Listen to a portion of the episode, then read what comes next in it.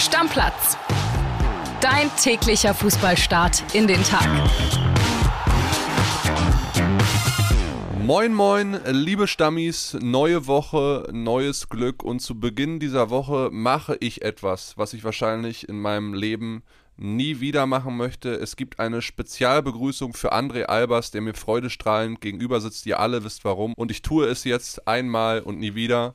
Werder Bremen, lebenslang grün-weiß. Oh, ist das Gänsehaut. Wir gehören zusammen. Ihr seid cool und wir sind heiß. War's richtig? Ja, reicht Nach links, nach rechts. Bewegt eure Hüften und tanzt den André wieder nach links. reicht. Nach rechts. Reicht. Hör auf jetzt. Hör auf, hör ja. auf. Herzlichen Glückwunsch, André Albers. Deine Werderaner, der deutsche Meister von XXXX und XX, gewinnt bei den Bayern 1 zu 0. Phänomenaler Sieg und alle in München sind wahrscheinlich traurig, sauer, was auch immer heute zum Wochenstart, aber in Bremen an der Weser, da wird es den Menschen richtig gut gehen. Fast alle in München. Ich möchte vorlesen. Heute ist der Tag. Erste Mal seit 2008. Zwei Sätze von Bayern-Reporter Heiko Niederer, großer Werder-Fan. Der hat mir ein Bild geschickt mit seiner Familie, mit seiner Frau, seinen beiden Kindern. Alle in Werder-Montur, die waren gestern privat im Stadion und er hatte recht. Es war der erste Tag seit September 2008. Wir hören erstmal rein beim Kollegen Michael Schröer. Auch das ist eine sehr spezielle Geschichte. Ich bin natürlich heute ein bisschen euphorisch, liebe Stammi, ihr werdet es mir nachsehen. Wir, wir, haben super viele Nachrichten gekriegt mit Glückwünschen und so. Vielen, vielen Dank. Michael Schröer, letztes Auswärtsspiel als Werder-Reporter, denn der wird Bayern-Reporter bei uns. Also, ihr werdet ihn weiter erleben als Bayern-Reporter, hat jetzt aber in Diensten von quasi, nicht Werder Bremen, sondern von Bild Bremen nochmal eine Nachricht geschickt. Wir hören rein. Was ist denn hier los, André? Du tanzt wahrscheinlich gerade in Berlin durchs Büro. Ich sehe traurige Bayern und überglückliche Bremer Spieler. Wann hat Werder das letzte Mal gegen Bayern gewonnen? Kannst du dich noch an den 20. September 2008 erinnern? Da spielten in Bremen noch Diego, Per Mertesacker, Özil, und jetzt haben sie es wieder geschafft. Werder gewinnt mit 1 zu 0 in München. Die Bayern präsentieren sich völlig von der Rolle. Und Werder, die spielen richtig stark auf. Ein Mitchell Weiser, ausgerechnet Mitchell Weiser, der einst bei Bayern spielte, der macht den Siegtreffer für Werder der wahrscheinlich das beste Spiel seiner Karriere macht. Und hier hörst du es gerade hinter mir, zieht den Bayern die Lederhosen aus. Werder gewinnt in München. Was ein Spiel. Und die Bayern, das war wirklich ein denkbar schwacher Auftritt. Also Kili, nochmal ganz kurz aus Werder-Sicht jetzt neun Punkte vor Mainz, die ein Spiel weniger haben gegen Union. Ne? Das heißt, die sind beide hinter Werder. Unheimlich wichtige Zusatzpunkte im Kampf um den Klassenerhalt. Das ist schon mal klar. Jetzt muss ich die Euphorie ein bisschen bremsen, denn äh, Michel hat gerade so schön aus, äh, vom September 2008 geschwärmt. Damals Diego, Özil, Mertesacker, Pizarro, geile Truppe. Das war es gestern aber nicht. Das war gestern ein hart erkämpfter Sieg mit ganz, ganz viel guter Defensivarbeit, ein bisschen Glück, einem starken Torwart, einem guten Mitchell-Weiser und ein paar Nadelstichen in, in, Form von Kontern und keine spielerische Glanzleistung. Ja, aber du musst auch da sein, André, wenn die Bayern einen schwachen Tag erwischen und das haben sie eiskalt ausgenutzt. Von daher Hut ab Werder Bremen, aber dann lass uns jetzt auch ein ernstes Wörtchen mit den Bayern sprechen. Also das war ja ein trostlos Auftritt, es war total träge nach diesem Trainingslager, was sie ja unter der Woche in Portugal abgehalten haben. Ja, da gab es ein paar Störfaktoren, de Licht und dann Kimmich gar nicht erst mit wegen äh, Geburt des Kindes und so. Alles auch wichtiger als Fußball, äh, um es mal ehrlich zu sagen. Aber trotzdem darfst du in diesem gesamten Spiel nicht so auftreten. Mitchell Weiser hat da den Davis nass gemacht teilweise. Werder hätte auch schon in der ersten Halbzeit in Führung gehen können, ne, ja. wenn es dieses Foulspiel gegen Musiala nicht gibt und es war okay, das nachträglich durch den VAR zu korrigieren, sonst wäre man schon in Führung gewesen. Absolut, das war ein Foul, muss man ehrlich sein, ja klar. Bayern ansonsten erschreckend schwach. Es gab dann noch diese Dreifacheinwechslung rund um Müller, dann gab es die Szene mit Sané, der dann nicht glücklich wirkte über die taktischen Änderungen von Thomas Tuchel. Also hinten und vorne überhaupt nicht gut und wir haben es ja auch dann gestern Abend beim Essen nochmal mit dem Kollegen Dennis Schlüter besprochen. Klar, die Bayern stehen punktetechnisch sehr gut da, auch wenn sie jetzt sieben hinter Leverkusen stehen, aber auf Strecke muss man das erstmal sehen. 41 Punkte nach 18 Spielen ist jetzt kein schlechter Wert. Genau, und die haben ja auch das Spiel noch weniger, darf man auch nicht vergessen. Hundertprozentig, aber so diese absolute Dominanz, dieses Selbstverständnis der Bayern, das es ja immer mal wieder in den letzten Jahren auch gab, das ist nicht so richtig erkennbar. Nee, das war auch gestern irgendwie ganz komisch. Also, ich bin natürlich Werder-Fan. Das heißt für mich, ich habe bis in die letzte Sekunde gezweifelt, dass das was wird. Aber als Neutraler hat man irgendwie auch nicht so richtig den Eindruck gehabt, dass die Bayern auf jeden Fall das Tor noch machen. Und das ist neu habe ich so ein bisschen das Gefühl. Und du, wenn du dir hinterher die Interviews angehört hast von Müller, von Kimmich, wo ich mich übrigens auch gefragt habe, wo ist eigentlich Manuel Neuer? Der Kapitän dieser Mannschaft. Wieso steht der da nie? Wieso höre ich immer, wenn es schlecht läuft, Thomas Müller? So, ne? Ist ja auch mal eine Frage, die, die man sich mal stellen muss, ne? Die Bayern waren sowieso arg lang in der Kabine, bis ja. sich jemand gestellt hat. Thomas Tuchel kam Ewigkeiten nicht. Genau. Aber also ihr wisst ja, ich bin großer Neuer-Fan, aber ich habe mich gefragt, wo ist in so einer Situation der Kapitän? Zumal er es ja in der ersten Halbzeit auch mit einer Riesentat äh, schon mal vorher verhindert hatte, dass man in Rückstand gerät. Ja. Er kann sich ruhig stellen, bin ich auch der Meinung. Vielleicht müssen auch mal Sachen klar angesprochen werden. Thomas Müller hat es einigermaßen versucht umzusetzen am Mikrofon, hat auch gesagt, so, nicht alle haben die Qualität, dann auch ein Tor zu schießen. Harry Kane hatte sie gestern überhaupt nicht. Ich glaube, es waren 20 Ballkontakte im Spiel, mehr waren es dann aber auch nicht. Dieses tiefe Fallenlassen hat nicht funktioniert. Wie gesagt, Sané unglücklich, Kimmich unglücklich, Alfonso Davis nicht existent. De Licht, Upamecano, die Innenverteidigung auch nicht so gut. Ja. Ich meine, das ist natürlich auch schwer gegen Werder, die sehr tief stehen, die nur auf den Konter aber aussehen. ja nahezu jeder ja, Bundesligist aber, gegen Bayern. Aber das ist trotzdem auch für die beiden Innenverteidiger nicht leicht. Wenn dann hier ein Jinma die ganze Zeit, das ist ja auch ein ekelhafter Gegenspieler, weil der sehr, sehr schnell ist. Der geht immer wieder diesen tiefen Lauf machen, weißt du? Und das ist natürlich für zwei Schränke wie die Licht und Upamecano dann auch nicht so super einfach da zu glänzen. Muss man auch sagen. Die haben jetzt ja nicht zehn Verteidigungsaktionen, sondern die haben, die siehst du ja immer nur, wenn die Tempo-Gegenstöße, wenn die Konter laufen und dann ist es natürlich unangenehm. Ja, Bayern muss auf jeden Fall die nächsten Wochen diese Kaltschnäuzigkeit wieder reinbekommen. Vielleicht ist die auch so ein bisschen abhanden gekommen jetzt über die Weihnachtsferien und so weiter. Ja, Thomas Tuchel hat es ja gestern auch nochmal gesagt, ne? Es glaubt uns, er hat, er hat gesagt, ich habe keinen Bock mehr oder ich habe keine Lust mehr. Es glaubt uns ja keiner mehr, wenn ich hier jedes Mal sage, wir trainieren richtig gut und dann spielen wir so. Ja. Hat er recht.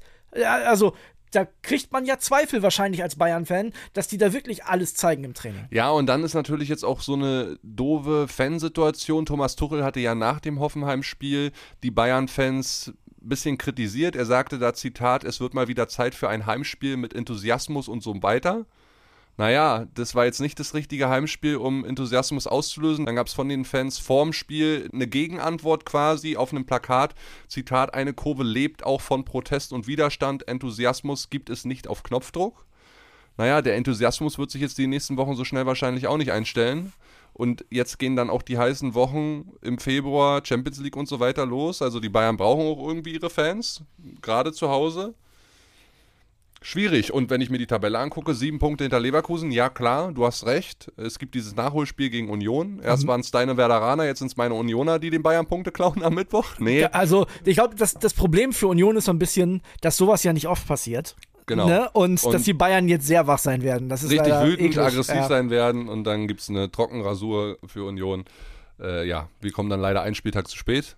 Das aber, könnte sein, ja. Du, äh, alles gut, ist okay, ich kann damit leben. Aber für die Bayern, die dann auch wenn sie dieses Spiel gewinnen, immer noch vier Punkte hinter Leverkusen sind. Ne? Und wir haben es mit Heising hier besprochen. Es ist nun mal so, gegen wen soll Leverkusen diese Saison verlieren? Ja, ich weiß, es kommen die englischen Wochen und so weiter und da werden die Karten vielleicht nochmal neu gemischt und die Bayern sind im April, Mai eigentlich immer da. Ja. Aber nichtsdestotrotz, das ist eine harte Phase, die die Bayern jetzt überwinden müssen, weil 0 zu 1, auch ohne eigenes Tor zu Hause gegen Werder zu verlieren, ist einfach absolut nicht Bayern-like man kann es natürlich für die Bayern jetzt auch aus der anderen Sicht sehen. Die spielen jetzt am Mittwoch gegen Union, da sind es vielleicht noch vier Punkte. Dann kommt ja Leverkusen schon relativ früh in dieser Saison, in dieser Rückrunde. Und wenn du das gewinnst, ist halt auch nur noch einer.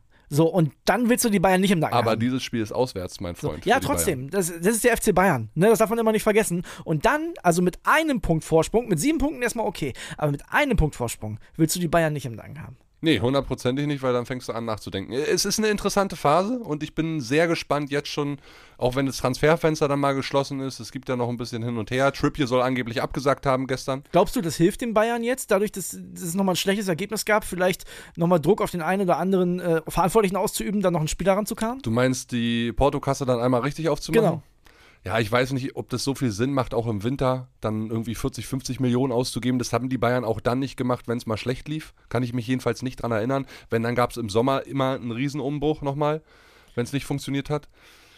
Ja, ist, ist schwierig zu sagen.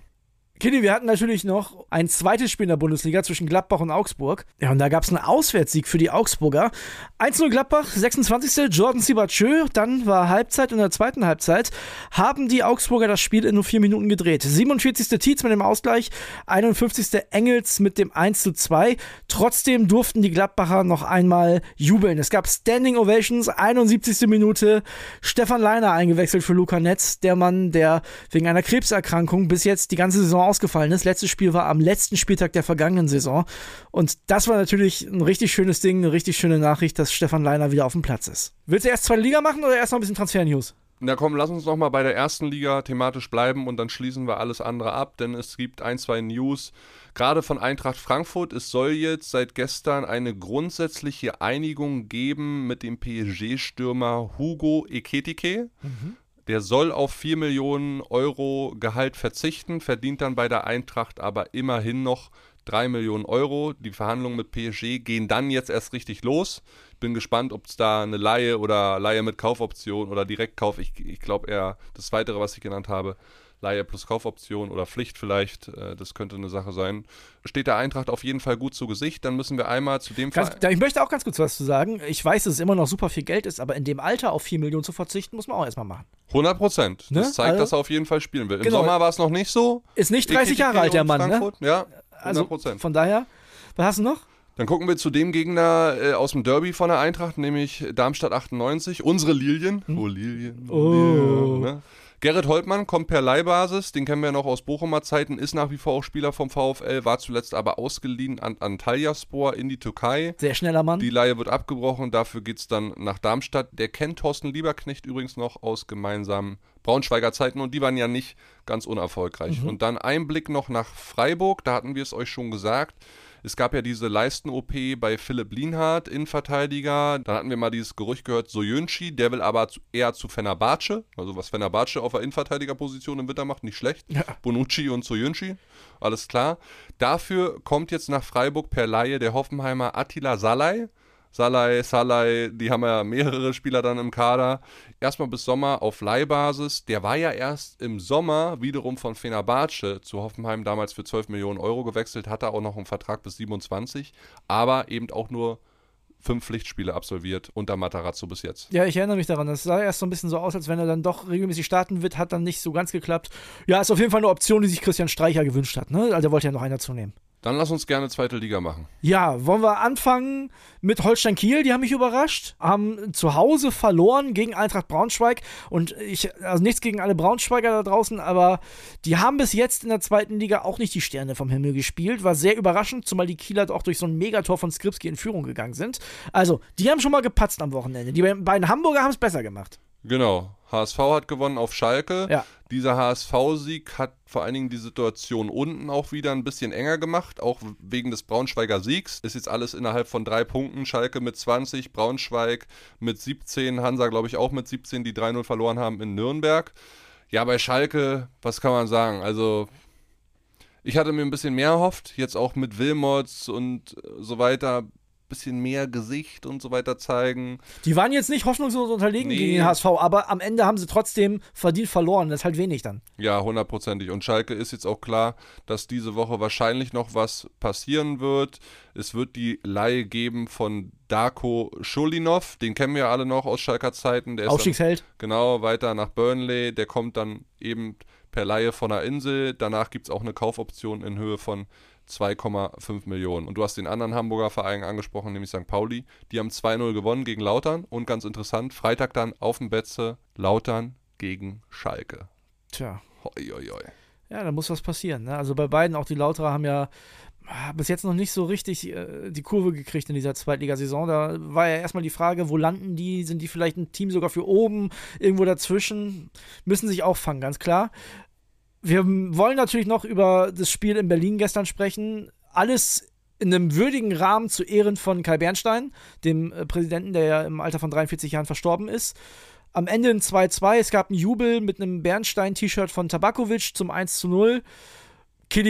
Erstmal habe ich, das muss ich ganz ehrlich sagen, allergrößten Respekt für die Mannschaft von Hertha BSC, weil wir wissen alle, dass Kai Bernstein relativ nah dran war an dieser Mannschaft und dass einige auch einen sehr guten Kontakt hatten und dass die das so weggesteckt haben, um in der Lage zu sein, ein Spiel auf Profibedingungen gegen einen sehr guten Gegner aus Düsseldorf so ab, äh, zu absolvieren. Dafür ziehe ich auf jeden Fall meinen Hut. Ja, generell hat dieses ganze Auftreten von Hertha und auch die Trauerarbeit in den letzten Tagen eigentlich gezeigt, wie wichtig und wie viel Herz Herzblut Kai Bernstein in diesen Verein reingesteckt habe.